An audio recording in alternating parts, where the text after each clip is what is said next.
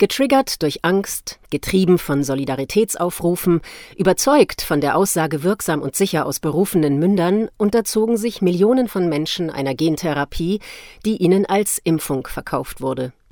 Viele tragen nun massive Schäden davon, aber sie werden nicht gesehen und nicht gehört. Mit wenigen Ausnahmen kommen sie in der Öffentlichkeit nicht zu Wort. Nicht nur in der breiten Gesellschaft, auch bei Ärzten, in medizinischen Einrichtungen, an Arbeitsplätzen, im Freundeskreis oder in der Familie glaubt man ihnen oft nicht. Eine transparente Berichterstattung über Folgeschäden der sogenannten Impfung ist dringend erforderlich. Mit einer Reihe von sehr persönlichen, künstlerischen Foto- und Filmporträts gibt die Gruppe Kollateral den Geschädigten und Ungesehenen Stimme und Gesicht. Mein Name ist Günther. Ich bin 76 Jahre alt. Ich war früher Bundesbeamter und jetzt, naturgemäß, im Ruhestand.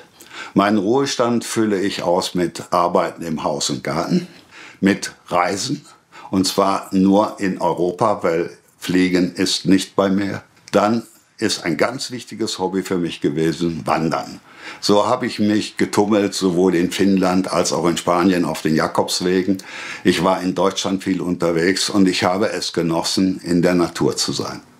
Das ist ein Hauptgrund gewesen, weshalb ich erstmal die Corona-Schutzimpfung wahrgenommen habe, weil wenn man raus will, wenn man Länder sehen will, fremde Leute sprechen will, dann musste man während der Corona-Pandemie-Zeit doch geimpft sein. Also habe ich alle Impfungen über mich ergehen lassen.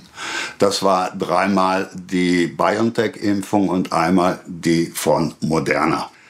Die letzte Impfung fand statt am Ende April des letzten Jahres und im Mai fing dann an, mein linkes Bein erst gefühlloser zu werden. Dann wurde es langsam tauber ich musste es schon nach einer Woche nachziehen. Das linke Bein trug mich nicht mehr, setzte einfach aus und ich lag auf der Straße, weil einfach die Motorik nicht mehr angesteuert wurde. Nach dieser Sache bin ich von Arzt zu Arzt getigert, um in irgendeiner Weise wieder eine Bewegungsfähigkeit zu erreichen, die wieder laufen, gehen, sich bewegen bedeutete. Ich war zunächst beim Orthopäden, der hat so ungefähr jede Spritze an mir ausprobiert, die denkbar ist im orthopädischen Bereich. Es war Cortison und ähnliches dabei, aber auch andere äh, Spritzen, die mir wieder auf die Sprünge helfen sollten. Sie taten es aber nicht. Also wurde zunächst mal eine tomografische Aufnahme durchgezogen, wobei das Knie insbesondere in Betrachtung gezogen wurde. Und es stellte sich heraus, das ganze Knie war entzündet bis oben hin.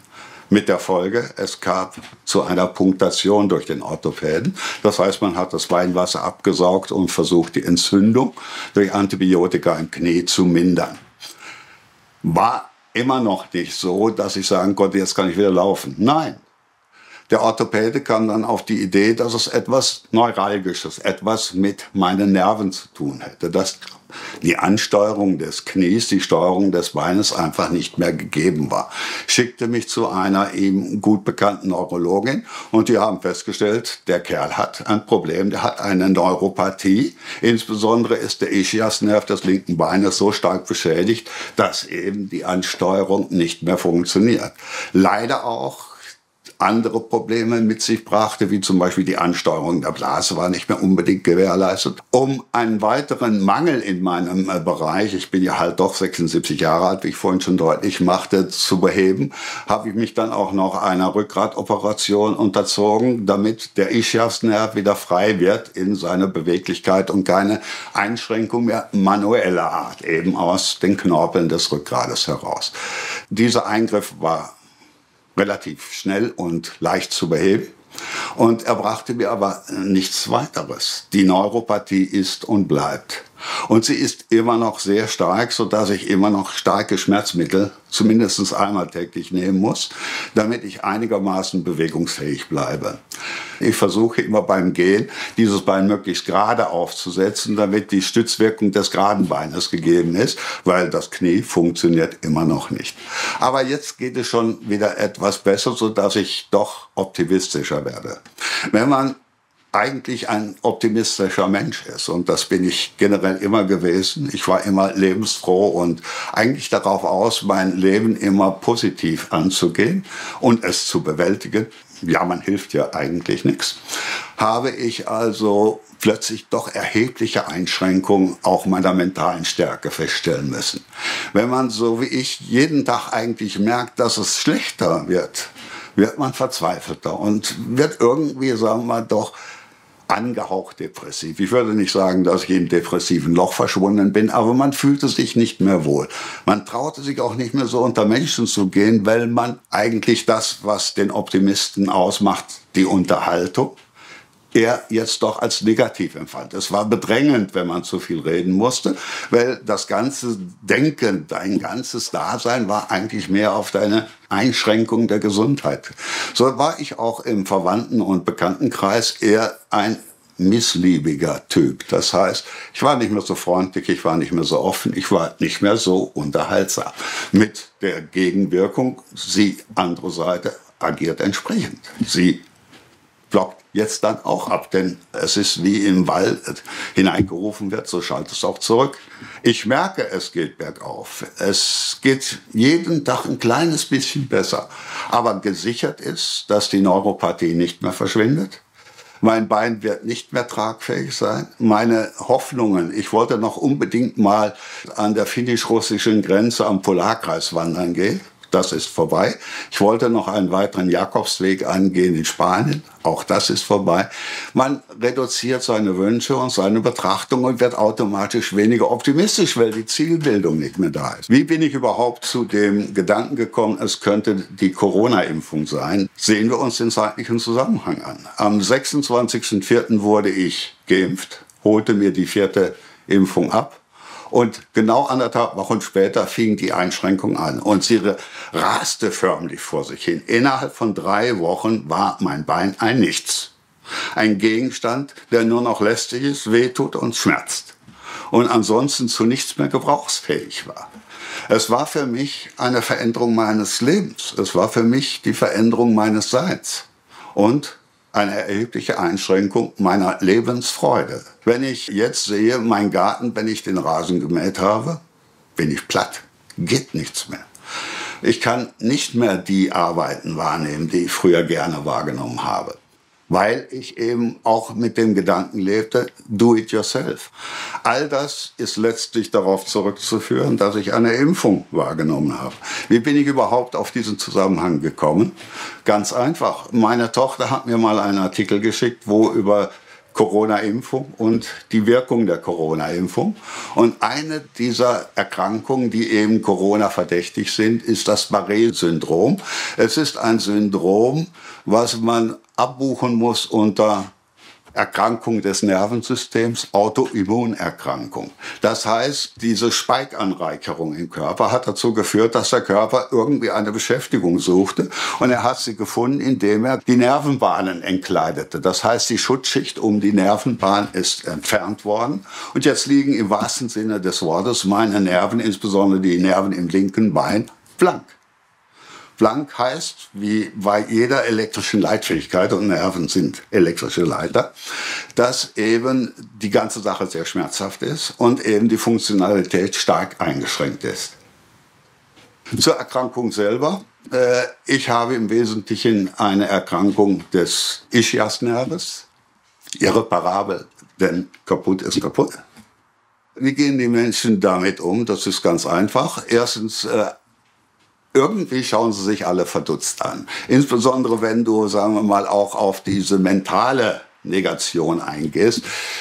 Das ist ja nichts Greifbares. Man sieht, wenn einer ein abes Bein hat oder der Arm ist nicht mehr da, dann weiß man, da liegt eine Erkrankung, eine Amputation vor. Eine seelische Erkrankung ist schlecht abgreifbar. Man glaubt einfach das nicht. Zu den Ärzten kann ich sagen, Sie haben mich alle nach Ihrer Regel letztlich behandelt und keiner hat auch den Bedarf gesehen, in irgendeiner Weise einen Zusammenhang zwischen Covid-Impfung und dieser Krankheit zu sehen. Es ist auch nicht deren Geschäft. Sie wollen eigentlich möglichst die Leute als Durchlaufpatienten haben, eine Spritze, gerade bei Orthopäden, und der Kerl kann wieder laufen. Längerwierige Sachen sind vielleicht gut, weil er häufig in die Praxis kommt, aber man macht sich nicht gerne Arbeit damit. Denn gerade auch Covid-Erkrankungen oder Covid-Impferkrankungen sind ein Feld, was noch gar nicht so richtig in der Ärzteschaft angekommen ist. Man negiert es ganz einfach. Man will gar nichts davon wissen. Vielleicht meine Neurologin, weil es ja doch im Wesentlichen die Nervenseite betrifft. Aber die hat mich halt einmal gesehen, hat mich einmal ihren Test unterworfen. Sehr unangenehm, denn du wirst unter Elektrik gesetzt. Das sind Elektromaterungen pur. Aber dann will sie auch den Patienten eigentlich loswerden. Gib ihm eine Packung Tabletten, spreche ein paar beruhigende Worte, Thema durch. Meine Hausärztin negiert das Thema auch, denn man packt es nicht gerne an, weil es auch noch im Endeffekt ein Grauzonenthema ist. Und man sieht die Leute schon komisch an, die sowas haben. Ein Arzt, der über solche Dinge auch noch weiter referiert und agiert. Ist ja noch ein Arzt, der Geld verdienen will? Ich weiß es nicht. Auf jeden Fall habe ich bei meiner Ärzteschaft keine großen Rückhalt dazu gefunden. Vielleicht auch, weil ich relativ früh auf die Thematik kam. Und natürlich, die ganze Welt sprach davon, dass Covid-Impfungen hervorragend sind, beschwerdefrei sind, es keinerlei Nachwirkungen gibt. Die Nachwirkungen kommen erst langsam zutage. Und ich bin ein dieser langsamen Fälle. Der Punkt ist aber ganz einfach. Ich bin 76 Jahre alt. Viele in meinem Alter laufen schon etwas reduzierter. Ich war auch schon längere Zeit in der orthopädischen Behandlung, weil das Knie eben arthritisch geworden ist. Das heißt, die Bewegungseinschränkung selbst wird fast in meinem Alter als normal angesehen. Insofern war das zunächst mal nicht das ganz große Problem. Die Schmerzen, die dahinter stehen, spürt ja auch nur der Betroffene. Und es ist was ganz anderes, ob ein Nerv brennt wie verrückt, und er tut es gerade jetzt schon wieder, er brennt durch das Schienbein hoch bis ins Knie, oder ob es einfach eine Arthritis ist, die man mit einer kleinen Spritze schon fast beheben kann. Was sie auch nicht erlebt haben, ist diese extreme Geschwindigkeit, wo bei mir also von vollfähig gut laufen können. Ich war kurz vorher noch mal ungefähr 40 Kilometer unterwegs auf dem Rhein-Uferweg. Das war aber in drei Wochen eben aus. Jetzt habe ich selber gegenüber meiner Ärztin verweigert, dass ich weitere Corona-Schutzimpfungen und auch die Grippeschutzimpfungen nicht mehr machen werde, weil ich einfach Angst habe, dass dann wieder die Situation sich für mich verschlechtern würde. Wenn also schon eine Autoimmunerkrankung durch eine Impfung stattgefunden hat, dann ist die Gefahr, dass eine weitere Impfung zur Verschärfung der Situation führt, doch erheblich größer als bisher. Erst später bin ich, nachdem ich doch auch dem Ehrlich-Institut geschrieben hatte, dass ich der Auffassung bin, dass hier ein Impfschaden vorliegt, habe ich mich auch mal aus der Deckung getraut. Aber man trifft da nicht unbedingt auf große Ohren. Die Leute möchten gar nicht dieses Thema unbedingt hören, weil es hochkomplex ist und vielleicht auch, weil sie selbst ein bisschen Angst davor haben, dass ihre aktuelle negative Befindlichkeit ebenfalls Covid-orientiert sein könnte. Sei es die Erkrankung selbst, sei es aber auch ein Schaden aus der Impfung heraus. Man steckt lieber den Kopf etwas in den Sand. Da sind wir ein bisschen wie Strauß. Runter mit dem Kopf, du siehst und hörst nichts mehr. Insofern hört man mir vielleicht noch gerade zu. Aber auch das schon eigentlich mit einem halben Ohr westwärts, sprich nur noch halbherzig. Das Paul-Ehrlich-Institut hat nicht geantwortet.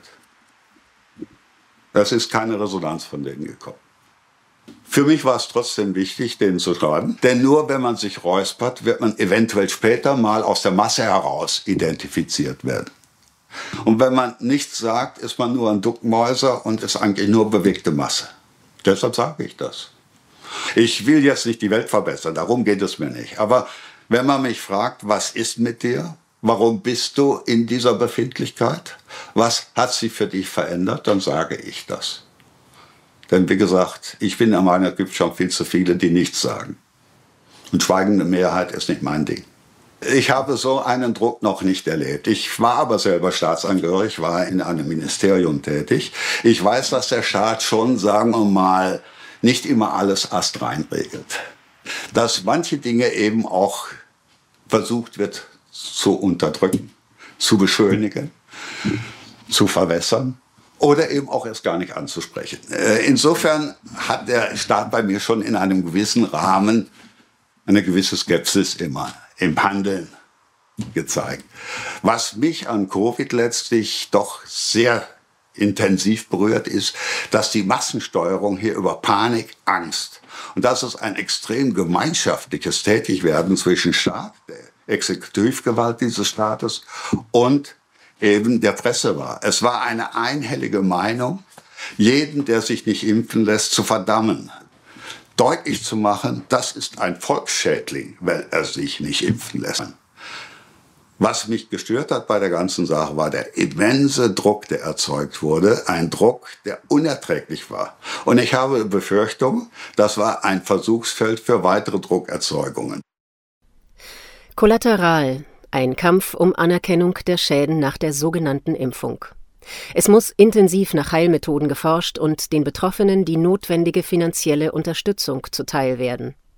Wenn Sie unter Nebenwirkungen leiden und ebenfalls erzählen möchten, wie es Ihnen geht, melden Sie sich bitte unter collaterales.posteo.de.